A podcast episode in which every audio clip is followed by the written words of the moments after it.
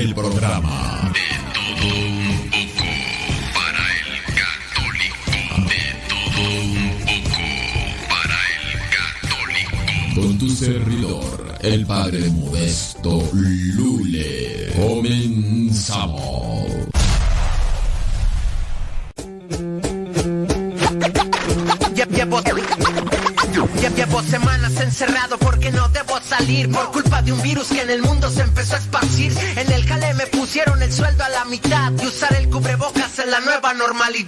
Que debo usarlo desde la nariz hasta el mentón. Este tiempo que lo he usado me siento más orejón. Me ando mareando solo con el olor de mi boca, pero ni a la tienda de la esquina entró sin cubrebocas. Acordarme de usarlo es todo un lío. Según son desechables y tengo un mes con el mío, ya lo traigo todo puerco, lo traigo bien arrugado. Por las veces en que se me ha caído y lo he pisado. Revendedores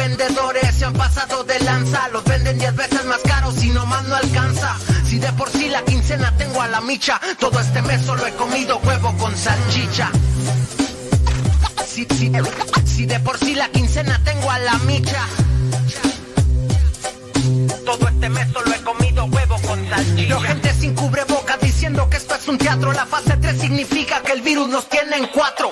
Suben los precios aunque no haya dinero. Por eso muchos hacen su cubrebocas casero. A la raza le vale que la gente se ría de ella. Se hacen su mascarilla con un trozo de botella. La cáscara de un coco, un pedazo de calzón. Un trozo de cebolla, una hoja de tamal.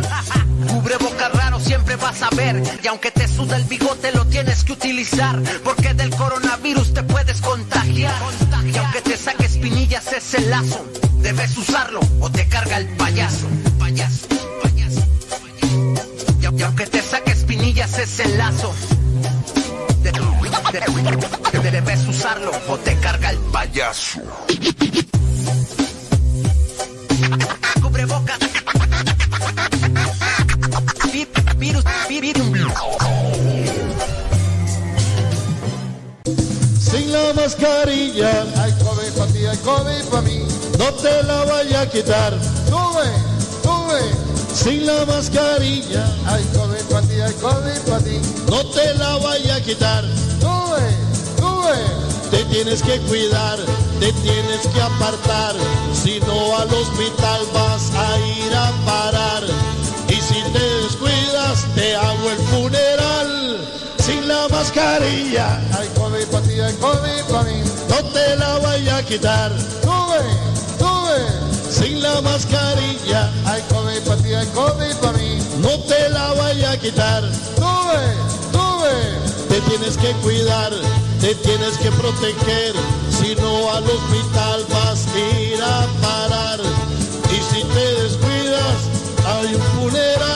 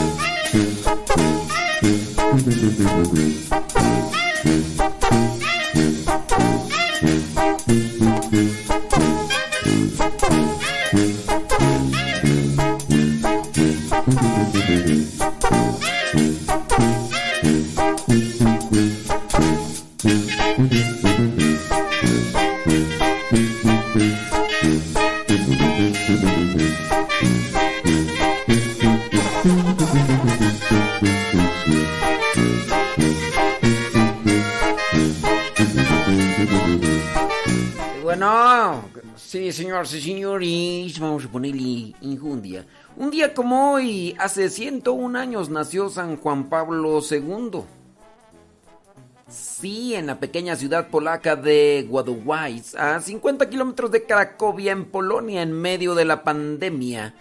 Hoy sus fieles devotos en todo el mundo lo recuerdan con especial cariño. Karol Józef Wojtyla es el nombre que le dieron al Papa Peregrino que nació en el 18 de mayo de 1920. Fue el menor de tres hermanos. Edmund llegó a ser médico y a Olga, el santo, no la pudo conocer porque murió antes de que él naciera. Su padre, Karol Wojtyla, un suboficial del ejército que falleció en el año 1941 y su madre, Emilia Katsorowoska murió en el año 1929. San Juan Pablo II tenía apenas nueve años. Durante su pontificado solía pasar su cumpleaños como un día normal de trabajo, como lo describió en el 2004 quien fuera director de la oficina de prensa de la Santa Sede, Joaquín Navarro Valls, al narrar a los medios de comunicación cómo el Santo Padre pasaría su nomástico número 84 el último día de su vida. En esa oportunidad Navarro Valls detalló que para el Santo Padre el 18 de mayo del 2004 ha sido una jornada de trabajo normal y sobre todo de acción de gracias a Dios por el don de la vida. La única cosa extraordinaria ha sido que ha invitado a almorzar a sus más estrechos colaboradores de la curia romana. San Juan Pablo II solía recibir saludos y felicitaciones de todo el mundo en su cumpleaños, no solo de católicos que también le ofrecían sus oraciones, sino también de personas de política, empresarios, artistas y de otros. Luego de su muerte en el 2005, los fieles siguieron recordando y festejando la fecha de su cumpleaños. Eh, ya, bueno, pues ahí lo dejamos, ¿verdad? Sí, digo, digo. Oigan, por cierto, hoy es el día. ¿Qué, qué día es el número hoy de la novela El Espíritu Santo? El día número 5. Vámonos pues al. Ya, ya se las pusimos en el Telegram. Ya se las pusimos en el Telegram. La, la oración de, de la novena.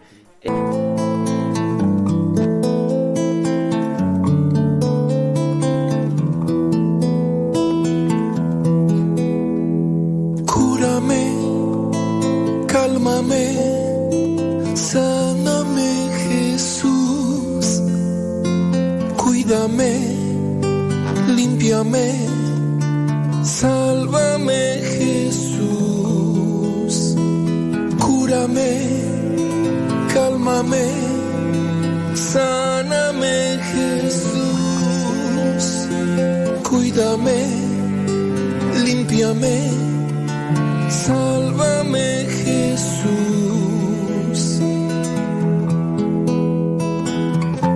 Yo quiero ser nuevo, junto a ti renaceré. No puedo yo solo, tu amor yo venceré. Gobierna mi mundo solo así me salvaré. Quédate en mi ser.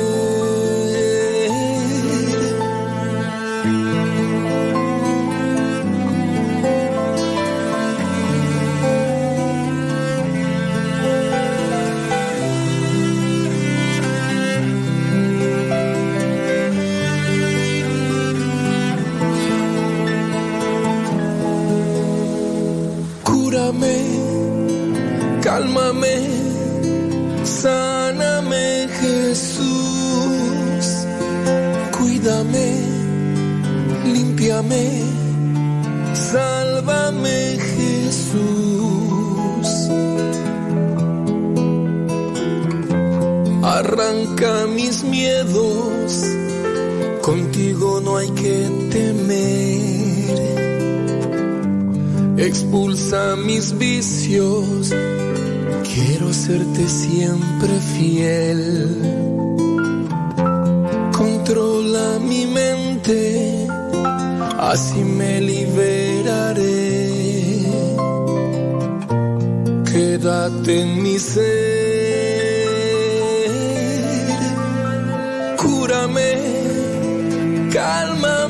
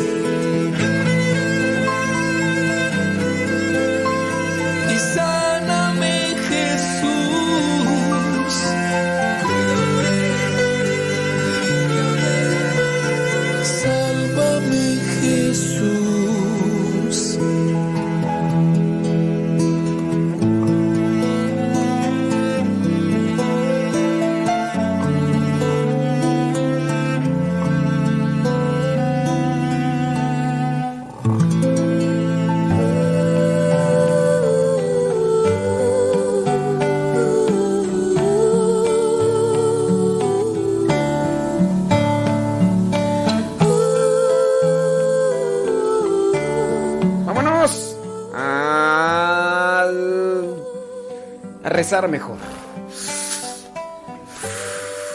Respiro profundamente. Dame paciencia, Señor, dame paciencia. Un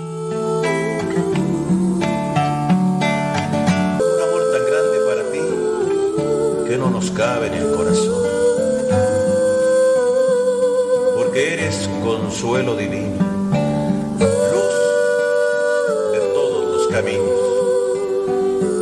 Gracias por quedarte siempre con tus fieles peregrinos.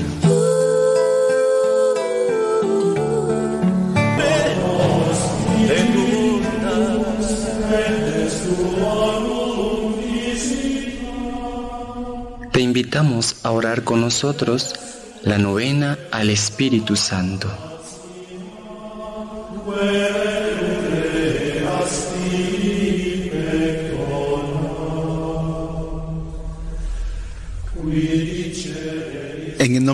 Padre y del Hijo y del Espíritu Santo. Amén. Oh Espíritu Santo, luz nuestra, fortaleza invencible, pureza por esencia, consolador supremo, dulcísimo y suavísimo amor de mi vida, infunde en mí la santidad de la cual tú eres la fuente. Oh lazo eterno de amor entre el Padre y el Hijo.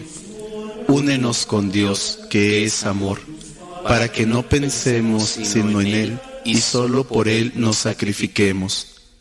Tú, el que nos infundes la fe, el que nos das vida. Tú eres el purísimo rocío que refresca el corazón en su aridez y sequedad. Tú, el que sostienes la esperanza y el que comunicas el amor. Tú, el que alientas el espíritu en sus luchas, el que lo levantas en sus caídas, el que lo sostienes en sus penas y lo elevas de las cosas de la tierra. Tú eres el alimento de la pureza y de la castidad. Tú, el vivo fuego que arde sin consumirse, destruyendo hasta las pajas de las imperfecciones. Incéndianos en la caridad. Oh Divino Espíritu, bajo cuya sombra confiados nos abandonamos. Haz fecundos nuestros corazones y danos el amor de la cruz. Tú eres nuestra dicha, nuestra esperanza y nuestra gloria. Concédenos la gracia en esta novena que con tanto fervor te ofrecemos, de que seamos colaboradores fieles para que se extienda por todo el mundo el anuncio del Evangelio, que no temamos a los sacrificios que nos pida la evangelización. Escúchanos, inspíranos, protégenos y danos tus dones, tus frutos y todas las virtudes, especialmente la humildad. Todos, nuestros sentidos y potencias tuyos son. Divinízalos con la pureza y el dolor. Que tus alas extendidas sobre nosotros, formando una cruz, nos hagan vivir dentro de ella y morir siempre puros y siempre sacrificados, para contemplar después tu hermosura eternamente. Amén.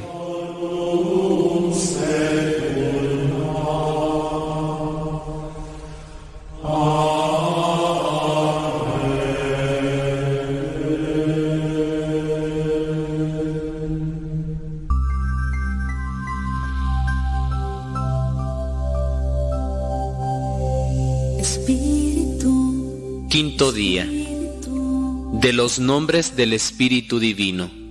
Él es consolador. Señor, concédenos gozar siempre del consuelo del Espíritu Santo. El Espíritu Santo nos consolará en nuestras penas, de cualquier clase y por más intensas que fueren, por su gracia, que nos hace suave el yugo, que aligera nuestra cruz y la vuelve llevadera. El Espíritu Santo impulsa a quien es generoso y comprende que hay más dicha en dar que en recibir. Por la gracia de la paz, el Espíritu Santo nos hará gustar, en medio de las penas y de toda clase de cruces, el consuelo del amor al pie de la cruz. pero nuestra vocación mira a ser, cada uno de nosotros también, un consuelo para el prójimo. Por eso, dejemos que el Espíritu Consolador penetre en nuestros pensamientos, en nuestras palabras y en nuestras acciones, en nuestras oraciones, trabajos y penas. Pidámosle que nos infunda la práctica del amor puro, verdadero, desinteresado, que nos enseñe a transmitir la palabra, que es consuelo para nosotros y para el prójimo, olvidándonos de nosotros mismos para sacrificarnos por ellos. No olvidemos que el consuelo que el Espíritu Santo nos proporciona quiere derramarlo por nosotros sobre el cuerpo místico de Cristo, del cual somos miembros.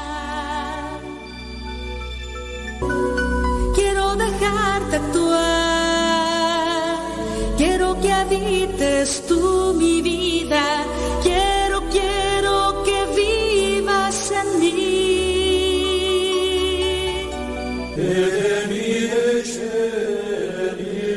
Letanía al Espíritu Santo.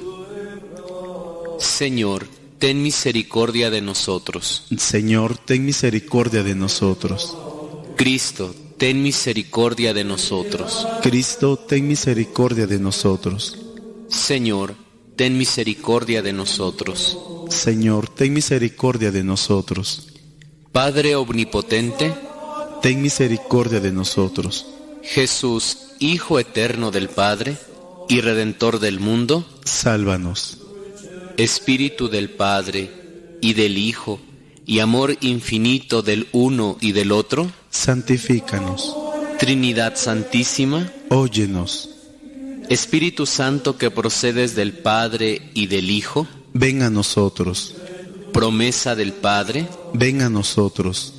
Don del Dios Altísimo, ven a nosotros. Rayo de luz celeste, ven a nosotros. Fuente de agua viva, ven a nosotros. Espíritu de amor, de verdad, ven a nosotros. Fuego abrasador, ven a nosotros. Autor de todo bien, ven a nosotros. Unción espiritual, ven a nosotros. Caridad ardiente, ven a nosotros. Espíritu de sabiduría, ven a nosotros. Espíritu de entendimiento, ven a nosotros. Espíritu de consejo y de fortaleza, ven a nosotros. Espíritu de ciencia y de piedad, ven a nosotros. Espíritu del temor del Señor, ven a nosotros. Espíritu de paz y dulzura, ven a nosotros. Espíritu de modestia y de inocencia, ven a nosotros. Espíritu consolador, ven a nosotros. Espíritu santificador, ven a nosotros. Espíritu que gobiernas la iglesia, ven a nosotros. Espíritu que llenas el universo, ven a nosotros. Espíritu de adopción de los hijos de Dios, ven a nosotros. Espíritu Santo, imprime en nosotros el horror al pecado. Te rogamos, óyenos. Espíritu Santo, ven a renovar la faz de la tierra. Te rogamos, óyenos. Espíritu Santo, derrama tus luces en nuestra inteligencia. Te rogamos, óyenos. Espíritu Santo, graba tu ley en nuestros corazones. Te rogamos, óyenos. Espíritu Santo, abrázanos en el fuego de tu amor. Te rogamos, óyenos. Espíritu Santo, abre el tesoro de tus gracias. Te rogamos, óyenos. Espíritu Santo, enséñanos a orar como se debe. Te rogamos, óyenos. Espíritu Santo, ilumínanos con tus inspiraciones celestiales. Te rogamos, óyenos. Espíritu Santo, concédenos la única ciencia necesaria. Te rogamos, óyenos. Espíritu Santo, inspíranos la práctica de las virtudes. Te rogamos, óyenos. Espíritu Santo, haz que perseveremos en la justicia. Te rogamos, óyenos. Espíritu Santo, sé tú mismo nuestra recompensa. Te rogamos, óyenos. Cordero de Dios que borras los pecados del mundo, envíanos tu Espíritu Santo. Cordero de Dios que borras los pecados del mundo, derrama en nuestras almas los dones del Espíritu Santo.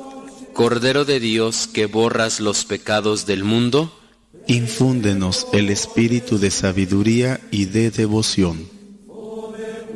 Ven, oh Espíritu Santo, llena los corazones de tus fieles. Y enciende en ellos el fuego de tu amor.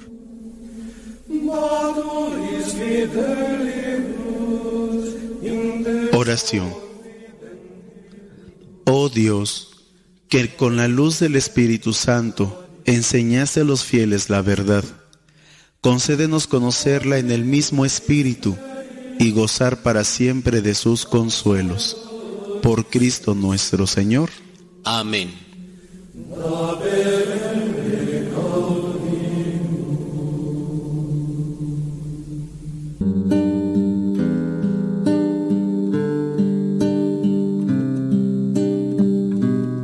Oremos. Espíritu Divino, nuestro más preciado tesoro, mar de bondad sin fondo, consolador dulcísimo, con todo el corazón te adoramos y te pedimos que derrames en nosotros tus raudales de luz, que ahuyentes las tinieblas del pecado. Infúndenos el más inmenso amor a la pureza y valor frente al sacrificio, y deslúmbranos con tu celestial hermosura. Concédenos servirte en la salvación de nuestros hermanos mediante el anuncio generoso de la palabra, el Verbo Divino, a quien te pedimos que nos unas. Oh Santo Espíritu, luz, deleite, paz, alegría, consuelo y amor. Enciéndenos en el fuego del amor divino. Amén. El Señor esté con ustedes. Y con tu espíritu. La bendición de Dios Todopoderoso, Padre, Hijo y Espíritu Santo, descienda sobre ustedes. Amén.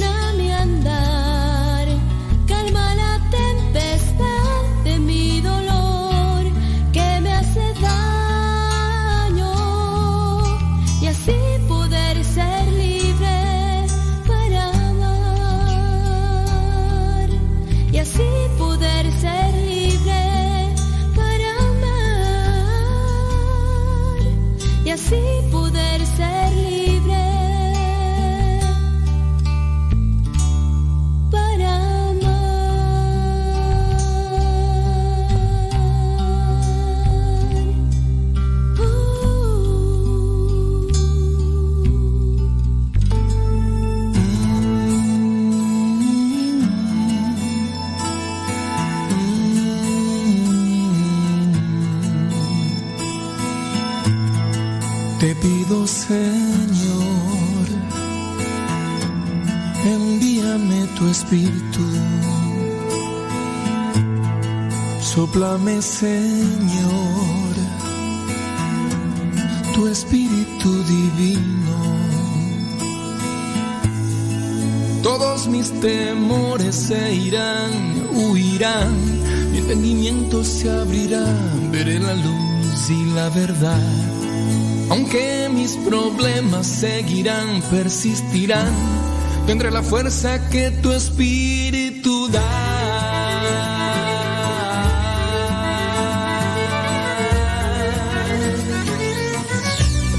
Espíritu Santo,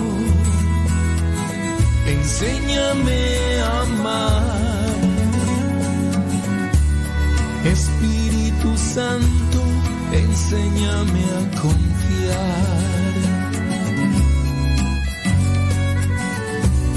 Espíritu Santo, guíame a tu paz. Espíritu Santo, mi fuerza eres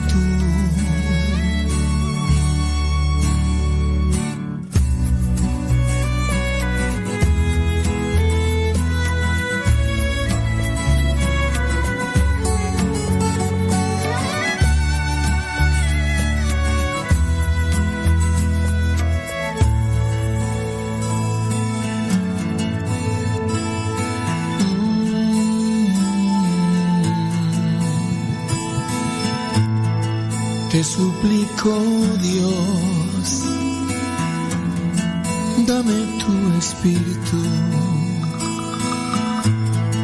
Lléname, mi Dios, la vida con tu espíritu. Toda frustración se acabará, no volverá. Mi esperanza crecerá en tu amor, en tu bondad. Aunque el enemigo insistirá, me tentará, tendré la fuerza que tu espíritu da.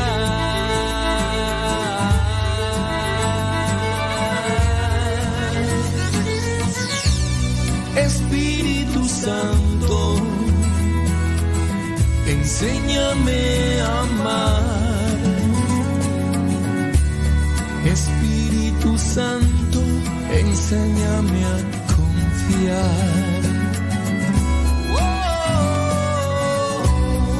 Espíritu Santo, guíame a tu paz. Espíritu Santo, mi fuerza eres tú.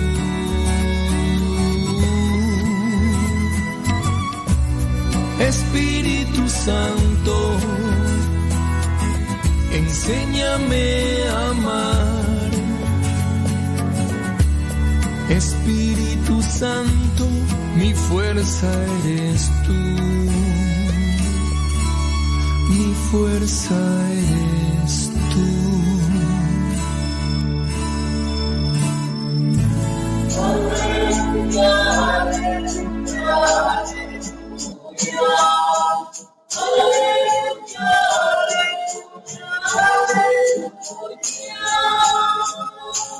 Lectura del Santo Evangelio según San Juan.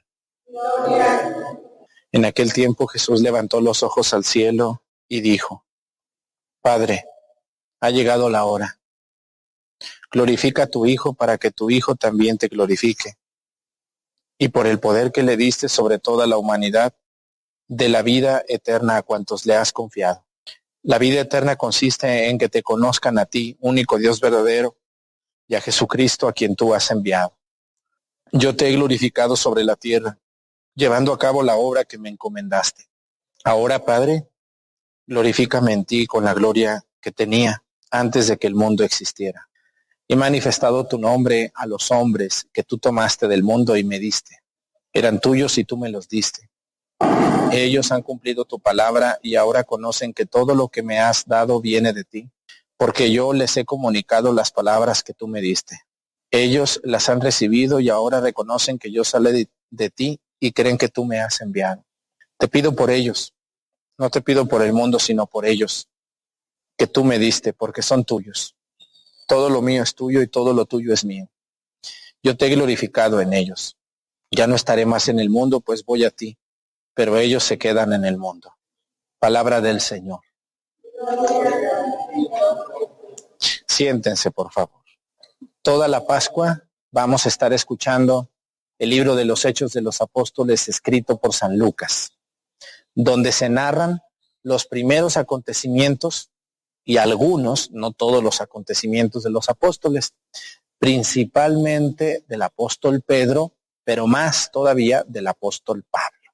¿Por qué se narra más del apóstol Pablo que de Pedro? Bueno, porque San Lucas va a convivir más con San Pablo. Y obviamente pues él va a tener más datos de San Pablo que de San, que de San Pedro. Y hoy aparece una escena muy dramática de la vida de San Pablo. Él está en Mileto. Mileto es una ciudad eh, muy importante del Asia Menor de entonces, que era llamada Anatolia. Está en Mileto y está encarcelado. Aquí comienza muy bien los hechos de los apóstoles. Dice, dice, en aquellos días hallándose Pablo en Mileto, llamó, mandó llamar a los presbíteros de la comunidad de Éfeso, dice. Y cuando se presentaron les dijo, y les dijo muchas cosas, ¿no? Ustedes me conocen, he estado con ustedes, he convivido. Acuérdense que San Pablo va a vivir más de dos años en Éfeso, entonces lo van a conocer muy bien. Ese era uno de los lugares donde San Pablo más tiempo va a pasar. Pero viene una parte muy fuerte, muy sensible y muy humana de la vida de San Pablo. Y esta parte muy humana dice, ahora me dirijo a Jerusalén, dice, encadenado. ¿Por qué dice que está encadenado? ¿Quiénes estaban encadenados? Las personas presas, sin saber qué sucederá ya. San Pablo había sido condenado, acuérdense, varias veces estuvo en la cárcel, se dice que más de 20 veces estuvo en la cárcel San Pablo, y la el único delito de San Pablo era hablar de Dios, enseñar en los pueblos, a los judíos y a los no judíos las cosas de Dios. Pero era muy incómoda la presencia de Pablo para muchas personas. Hoy San Pablo habla de que está encadenado y que no sabe qué va a ser de él, pero que él está confiado completamente en la presencia de Dios. A veces yo, hay gente que luego me escribe que no le gusta que yo hable en las misas o en las homilías de las, de las, de la sensibilidad de los apóstoles o de la sensibilidad de nuestra, como si predicar la palabra de Dios pudiera hacerse sin tocar ejemplos, eh, sin tocar la sensibilidad de ustedes como personas. Yo me dirijo, yo veo que las personas que más ven estas misas, la mayoría son personas de fe muy sencilla, que como muchos de ustedes que ven la misa, es más fácil para ustedes entender si yo les pongo un ejemplo a que si solamente les hablo así, verdades muy generales. Y a mí no me gusta y no voy a modificar mi estilo. Como ven, aunque quieren que ya no predique yo así, dicen que no, que, que no ande poniendo ejemplitos ni cositas sencillitas, ni me ande quejando, ni ande diciendo que yo y que tú y que sabe que. Pues yo no puedo y si no les gusta, pues muchas gracias por su participación. Pero vamos a seguir hablando de la vida sencilla de los apóstoles y de la vida sencilla de la gente. Hay que entender muy bien que las escrituras, lo que nosotros llamamos Biblia, es, es el producto de la fe de las primeras comunidades. Las escrituras no se iban escribiendo a la par de lo que iba sucediendo, no. Las escrituras son un, un producto, un término de todo lo que sucedió. Primero suceden las cosas y después de que pasa el tiempo la gente empieza a madurar, a madurar, a madurar las cosas y luego los ponen por escrito, ya como una fe vivida. San Pablo dice que va, dice que va encadenado a Jerusalén y dice, solo que sé que el Espíritu Santo en cada ciudad me anuncia que me aguardan cárceles y tribulaciones. Así es. ¿Qué son las tribulaciones? ¿Alguien de ustedes sabe qué es una tribulación? Una tribulación, una dificultad, tribulaciones, son las pruebas, los problemas que la vida a veces sin querer brotan, llegan. Todos quisiéramos una vida sin tribulaciones, pero esas vidas no existen. La gente que no tiene tribulaciones, yo creo que no es gente. Y dice San Pablo, dice, me esperan cárceles y tribulaciones, dice, pero aquí viene, pero la vida para mí no vale nada. ¿Quién le copió a San Pablo una canción aquí en México? La vida no vale nada. ¿Cómo? ¿Quién le copió a San Pablo? José Alfredo Jiménez le copió. Le digo que hay muchos copiones, pero la frase es de San Pablo. Dice, para mí la vida no vale nada. Eso lo dijo San Pablo, no lo dijo José Alfredo Jiménez. Lo dijo San Pablo. Pero vamos a ver por qué lo dijo. Porque cuando escuchamos eso, ¿cómo que eso lo dijo San No, no, a ver, es que no hay que descontextualizar. Por eso la gente que toma mis homilías y les corta pedacitos ya no se entiende bien lo que está diciendo el Padre. Si van a copiar, copien lo completo. No, no, no saquen videitos, porque Eso hace mucho daño, se descontextualiza lo que aquí se está diciendo. Dice, para mí la vida no vale nada, dice San Pablo. Lo que me importa es llegar al fin de mi carrera y cumplir con el encargo que recibí del Señor Jesús. Anunciar el Evangelio de la gracia de Dios. San Pablo va a recibir, ¿se acuerdan? Hace unos días escuchamos cómo San Pablo va muy orgulloso, muy soberbio como era él, rumbo a dónde, a qué, ciudad iba? A Damasco. Iba a, a, a apresar, a tomar preso a todos los cristianos. Él iba muy orgulloso, muy fuerte, muy pero a medio camino Jesús lo tumba hasta el piso. Y después de que está tirado, se levanta y escucha una visión donde Jesús le dice, yo soy Jesús a quien tú persigues, Pablo. De aquí en adelante tú serás mi apóstol, serás mi mensajero. Te voy a encomendar una misión. ¿Cuál fue la misión que le dio Cristo a San Pablo? Evangelizar. Por eso San Pablo dice, para mí la vida no vale nada. ¿En qué sentido lo dice San Pablo? Para mí la vida no vale nada que no importa que me, que me golpeen, que me apresen, que me persigan, que me injurien, que me humillen, que me desprecien, porque estoy haciendo la tarea que Jesús me dio. Y vaya que Jesús lo va a librar en muchas ocasiones de la muerte y de muchas cosas. San Pablo en todos lados donde va a ir va a encontrar gente muy mala, pero también gente muy buena, que lo van a ayudar, que lo van a sacar adelante. Y yo puedo darles fe de que así es en la vida del cristiano. A mí bastantes veces me han dado ganas de ya no transmitir ni la misa ni nada por el YouTube. Muchas veces he dicho, pues de veras esto será cristiano, pero luego me pongo a reflexionar en citas como estas y digo, no, claro que voy a seguir, porque anunciar el reino de Cristo, o sea, evangelizar, no es una opción, no es una opción que tiene el cristiano. Es un mandato. Es un mandato.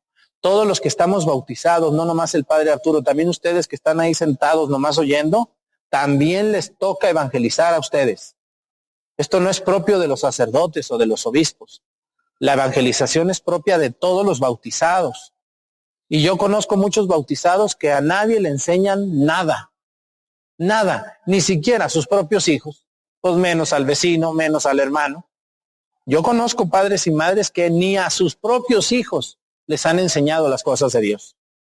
Pues menos, menos a alguien más. Y evangelizar es un mandato. Porque mucha gente quiere que el padre le explique todo y que el padre le diga todo. Y lo hacemos, sí, pero no alcanzamos. Somos muy pocos sacerdotes, pero también a los laicos les toca la evangelización. Y yo felicito muchísimo a los que se esfuerzan y hacen un canal y tratan de enseñar la doctrina de la iglesia como debe de ser. Y no se diga a los sacerdotes, los sacerdotes que están aquí en YouTube, ¿cuántos sacerdotes están en YouTube trabajando en la evangelización? ¿Cuántos? ¿Unos diez? Constantemente. No que una vez salgan y ya no salgan en tres meses, no. Constantemente. ¿Cuántos sacerdotes sabemos aquí en YouTube? Muy pocos. Yo les aseguro que de habla española, no más de diez. Somos muy poquitos. Somos muy poquitos para la cantidad de gente que hay necesitada de esto. Así que aquí San Pablo nos dice la respuesta. Para mí la vida no vale nada, dice. Lo que importa es llegar al fin de mi carrera y cumplir el encargo que recibí del Señor Jesús, anunciar el Evangelio. Así es. Cuando a ustedes los bautizó el sacerdote en su parroquia, les hizo una cruz aquí en la coronilla, también a mí cuando me bautizaron. Aquí el Padre les puso el óleo, el Santo Crisma, perdón, y les hizo una cruz donde dijo Cristo, sacerdote, profeta y rey. Cuando el, el sacerdote dijo profeta, se está refiriendo a esa parte obligatoria e importante de que todo cristiano tiene que evangelizar, aún a costa de ser causa de contradicción para los demás. Porque pues casi a nadie le aplauden por evangelizar. Al contrario, cuando ustedes se ponen a enseñar, lo único que reciben son críticas, difamaciones, murmuraciones, burlas. Así es. Por eso San Pablo él mismo lo dice, dice, me aguardan cárceles y tribulaciones. Así es, señores. Cuando una persona se dispone a evangelizar, le esperan eso. tribulaciones de sus propios hermanos. En lugar de que le digamos a una persona, hermana, muchas gracias que usted me enseñó, le agradezco tanto lo que usted me dijo. Al contrario, nosotros desprestigiamos a la persona o simplemente no le hacemos caso. Yo les invito a todos los cristianos y católicos adormilados que tenemos, tenemos muchos católicos dormidos, otros están roncando porque son católicos pero ni saben ni por qué son ni conocen su fe.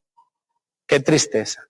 Yo les invito que busquemos la forma, si la podemos encontrar, de que podamos evangelizar a los demás. O sea, enseñarles las verdades de Dios. No se apuren ni se pongan tristes porque no lo sepan todo. Poco a poco lo van a ir sabiendo y entre más sepan, más van a valorar y más van a amar al Señor Jesús.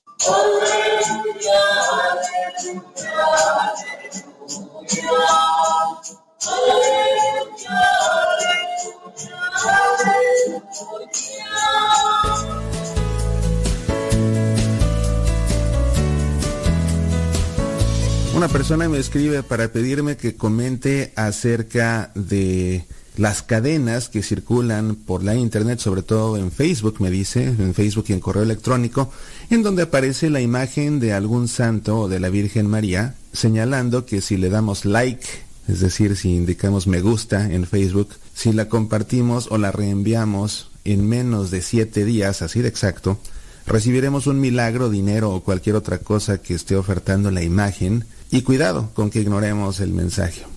Es algo que me molesta, dice, y solo hace que caigamos en la superstición al otorgarle un poder mágico a la imagen. En fin, creo que usted podrá abordar este tema con mayor elocuencia y claridad y su mensaje llegará a mucha gente que cae en estas prácticas. Su amiga Cristina. Pues Cristina, gracias por tu mensaje. ¿Qué más quieres que yo diga? Si tú, querida amiga, ya lo has dicho con claridad y con elocuencia, efectivamente, las personas que caen en esta práctica y peor en este hábito, porque de pronto ya lo hacen sistemáticamente, de compartir cuanta cadena vean y precisamente bajo esta consigna de que hay que compartirla en siete días o a siete personas y pedirle a las siete personas además que la compartan con siete personas con el propósito de recibir algún milagro o de recibir dinero, pues efectivamente caen en la superstición al otorgarle un poder mágico a la imagen tal cual lo dice Cristina. Así no funciona la oración y así no funciona Dios. Y a Dios hay que tomarlo en serio y hay que respetarlo. Dios no es un juego de ruleta, no es un juego de casino, no es una máquina tragamonedas, no es el genio de la lámpara que cuando sale te concede tres deseos, no. A Dios hay que tomarlo en serio y cuando le pedimos a Dios por nuestras necesidades, se las debemos pedir en serio y debemos siempre confiar en su santa voluntad, porque Él como Dios sabe qué nos conviene, en qué medida, en qué momento, y si acaso nos conviene, porque no todo lo que le pedimos a Dios nos conviene, y Él así lo sabe y no nos lo concede. Una actitud que asumimos todos los que somos padres y madres.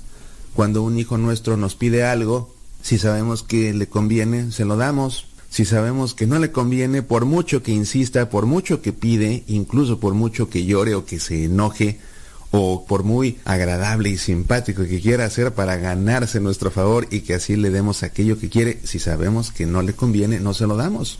Así es nuestro Padre Dios, nos da lo que sabe que nos conviene, en la medida que nos conviene, cuando nos conviene y si acaso nos conviene. Por eso debemos siempre en nuestra oración acogernos a su voluntad y aceptarla. Pero estas prácticas de compartir imágenes o cadenas por correo electrónico o incluso impresas y tirarlas por debajo de las puertas de siete casas son un pecado grave de hecho, porque al hacer esta práctica se está tentando a Dios, se está poniendo a prueba a Dios o de alguna manera se le está tratando de acorralar. Mira Dios, voy a mandar estas cadenas, estas imágenes tuyas o de tu Madre Santísima a siete personas para que a cambio me hagas el favor. Y no se puede negociar así con Dios, ni se le puede extorsionar, ni se le puede chantajear sentimentalmente. Eso se llama tentar a Dios y es un pecado grave. Porque efectivamente, además de no tomar en serio a Dios y no darle el respeto que le merece, se hace de Dios un ídolo. Hay un riesgo fuerte que tiene el creyente, el que cree en el Dios verdadero, de convertirlo en un ídolo, ¿te das cuenta? Y la idolatría es un pecado prohibido por Dios mismo. Hay que adorar al Dios verdadero, al Dios verdadero. La idolatría consiste en adorar un objeto como si fuera Dios. Pero también cuando del Dios verdadero se hace un objeto de culto falso, entonces eso se llama también idolatría. Creer en un Dios que no es el Dios verdadero, distorsionarlo a mi creencia o a mi conveniencia, cambiar sus palabras y sus enseñanzas a mi conveniencia o interpretarlas a mi conveniencia. Todo eso me conduce a creer y a adorar a un Dios falso. Cuando yo le atribuyo a Dios este poder de hacer milagros, de aparecer dinero, casi falta que digan te lo vas a encontrar en una olla al final del arco iris, si mandas esto siete veces y te aseguras que cada una de esas siete personas a su vez lo reenvíe siete veces, pues no crees en el Dios verdadero y has hecho de Dios un ídolo.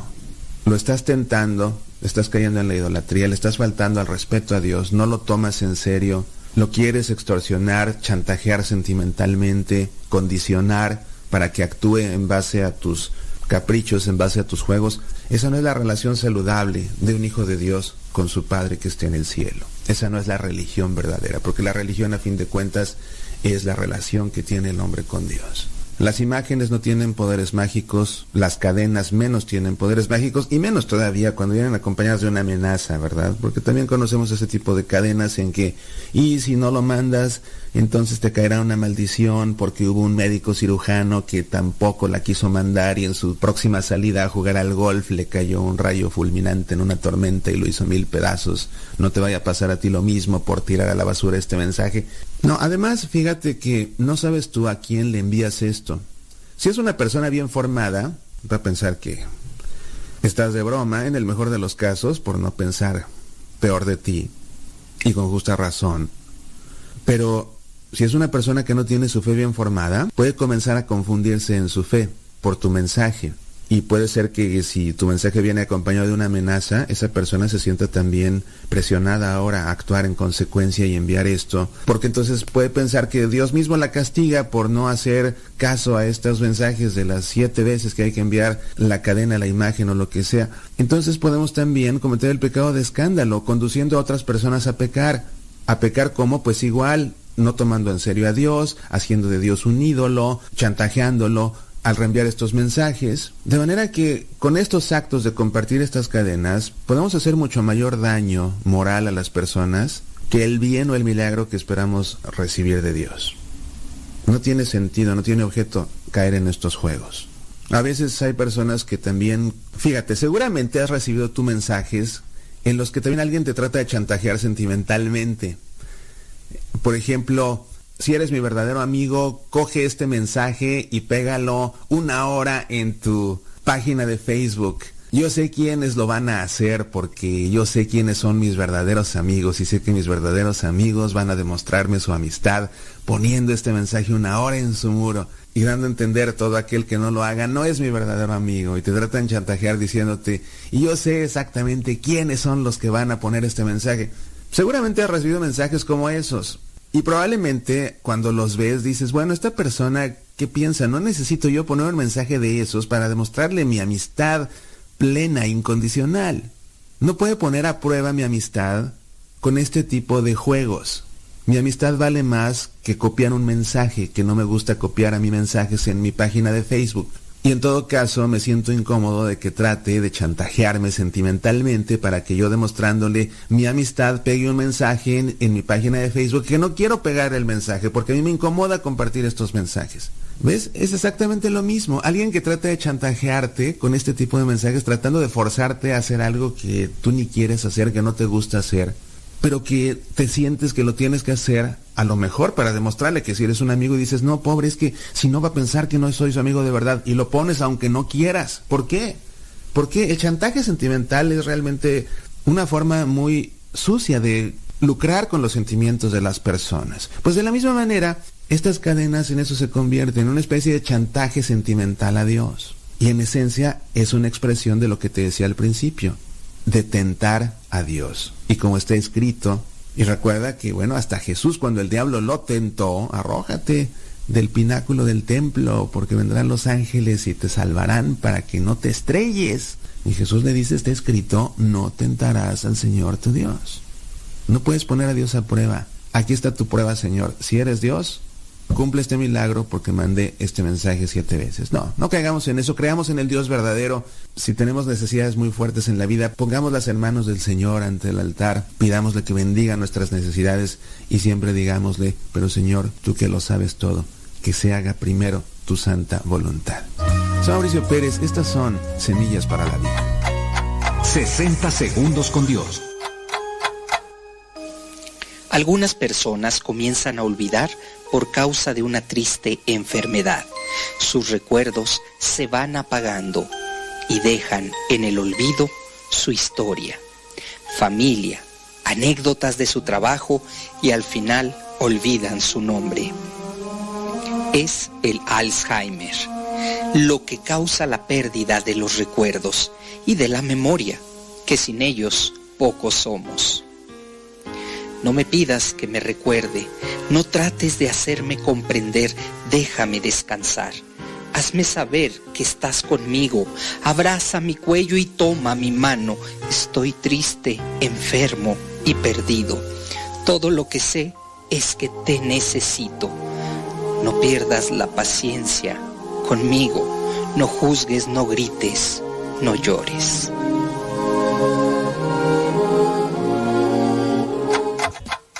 60 segundos con Dios. La parroquia virtual.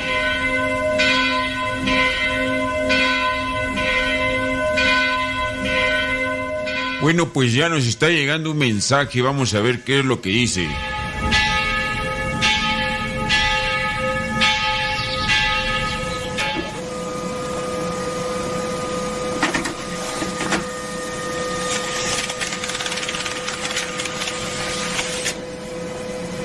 Bueno, pues la pregunta dice lo siguiente. Dice, padre, tengo un familiar que dice que Dios no existe y que todo es mental. Que porque si Dios existiera no nacerían niños con discapacidades. Es un tanto curioso ver y escuchar todavía personas que se dicen muy intelectuales, pero que a pesar de eso niegan la existencia de Dios. Pero todavía es más curioso ver que este tipo de personas quieren echarle la culpa a Dios por las desgracias que vienen a darse en la vida. Lamentablemente, a hablar de situaciones difíciles y en este caso de personas pues frágiles, como en el caso de los niños con eh, discapacidades, pues bueno, no necesariamente estamos hablando de que ellos provocaron ese mal, en muchas de las ocasiones también puede ser ya un mal congénito, es decir, un problema que se suscitó en base a los genes de, del hombre o de la mujer y al verse eh, mezclado. En este caso, por eso se pide que familiares sanguíneos no, no, no se casen, porque ese es el riesgo, los problemas congénitos que, que se pueden dar. Y, decir que todo es mental, como así lo refiere este familiar tuyo, bueno, si dice que todo lo de Dios es mental, creo que habría que presentarle algunos casos que no tienen explicación científica para darle a conocer que hay alguien que actúa. Pero también hay que tener en cuenta, Dios no es alguien que nos manipula a su antojo. Somos libres y Dios respeta esa libertad. Muchos de los males que sufre el mundo, que sufre la humanidad, muchos de los males son provocados por el mismo ser humano.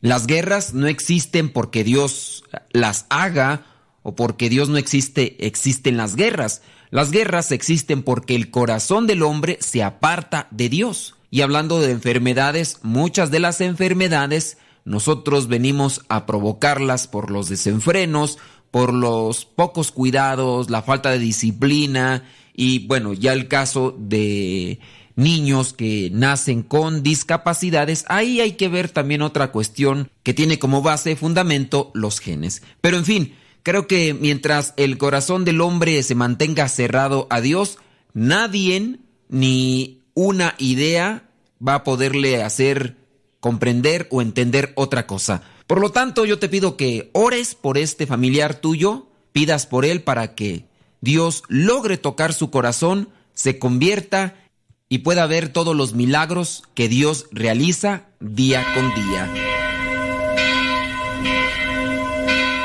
La parroquia virtual. 60 segundos con Dios. Alguien me preguntó, ¿cómo puedo conocer a Dios? Fue una pregunta provocadora, ya que se trata de un encuentro único y personal. Conocer a Dios desde la razón puede ser muy complicado y tal vez no podamos profundizar en ese vasto amor. Conocer a Dios desde el corazón es muy recomendable, pero también tiene sus riesgos. Traté de responder pidiéndole al Espíritu Santo que me iluminara y lo que me inspiró a contestar la pregunta, ¿cómo puedo conocer a Dios? fue ama. Cuando estés alegre, ama. Cuando experimentes dolor, ama. Si quieres conocer a Dios, ama. 60 segundos con Dios.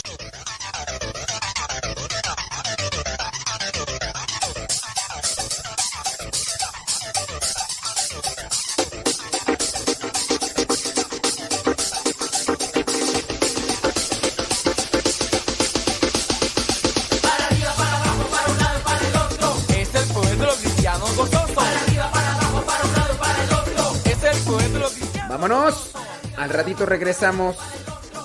Unos 15 minutos más regresamos con el programa Evangelizar sin tregua.